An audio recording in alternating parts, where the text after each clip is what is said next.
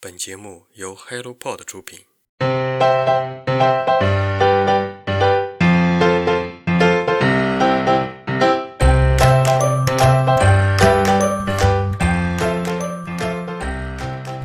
嗨，大家好，欢迎收听晨间书适，我是香菇。很久没和大家打招呼了，非常想念大家。今天的节目由我为大家推荐好书。这本书是我最近才读过的，名字叫做《帝国的崛起：从普鲁士到德意志》。谈到德意志帝国，这个起初几乎被遗忘的欧洲城邦国家，在世界五百年波涛汹涌的历史动荡中一路逆袭，几次面对生死存亡的关键时刻，都能力挽狂澜，峰回路转，直到起死回生。十九世纪之前，它是一个民族风和无定的国家。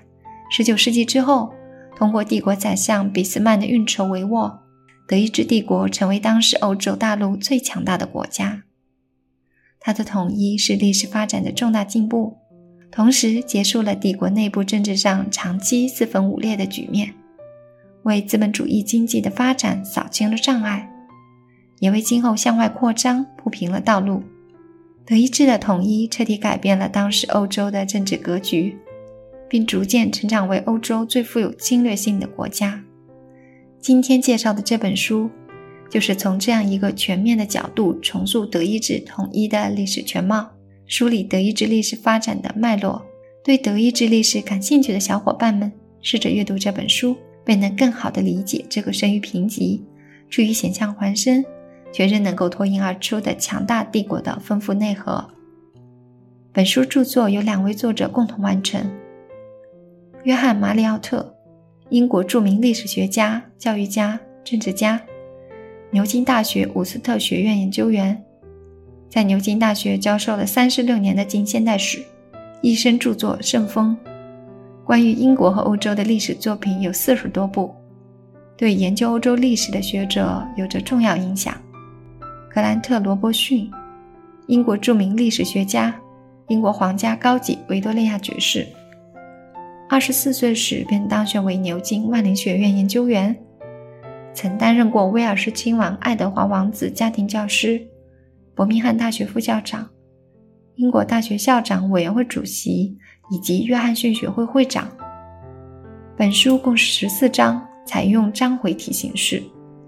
虽然此著作完成于距今一百年左右的时间，但是译者翻译笔法非常流畅，不会有任何阅读障碍。从现代人的阅读习惯来看，更类似于科普读物。十四章内容的时间线索清晰，整体结构非常紧凑。德意志历史就是一部民族分裂、统一再分裂再统一的历史，谋求国家统一就成为了贯穿整个德意志近代史的一条主线。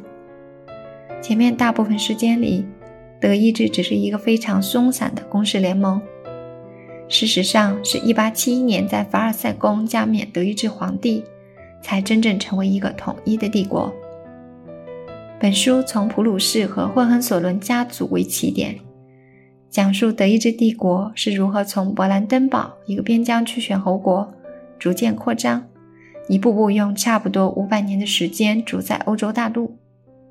在此期间，不乏声名显赫的统治者和政治家轮番登上欧洲历史舞台。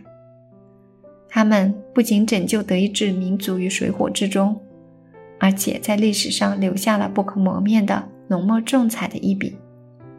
从腓特烈大帝、施泰因、沙恩霍斯特到俾斯麦，可以说德意志帝国的迅速崛起是世界史上无法超越的神话。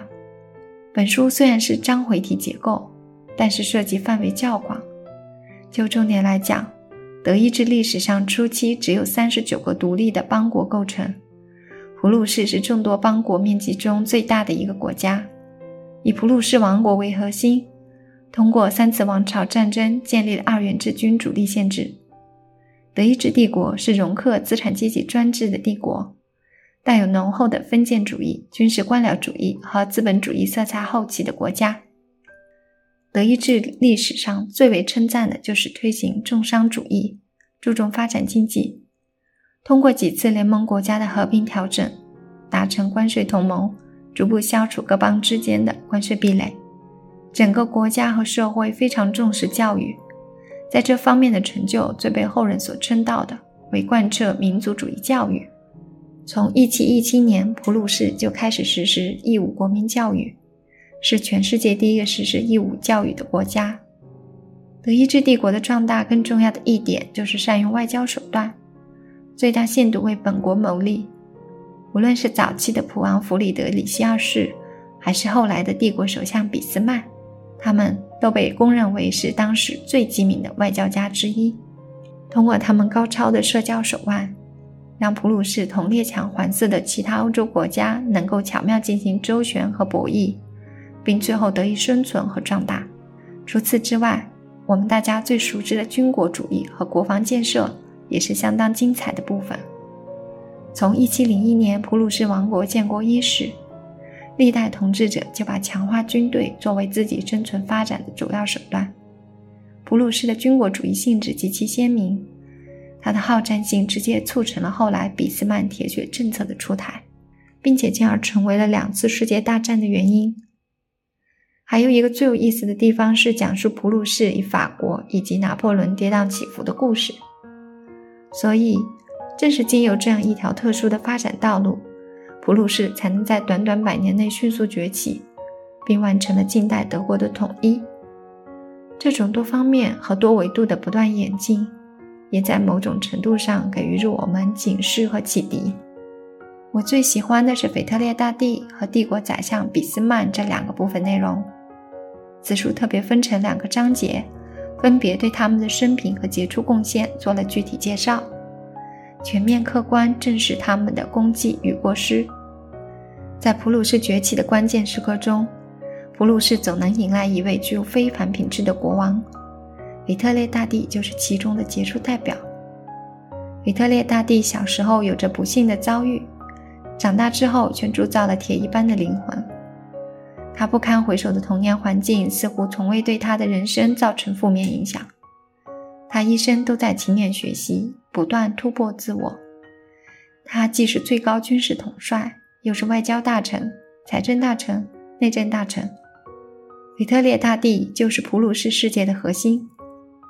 如果说这个病美太阳王路易十四的统治者为德意志的统一奉献了全部，那么他自己的人生世界却一片荒芜。帝国宰相俾斯麦应该就不用我过多叙述。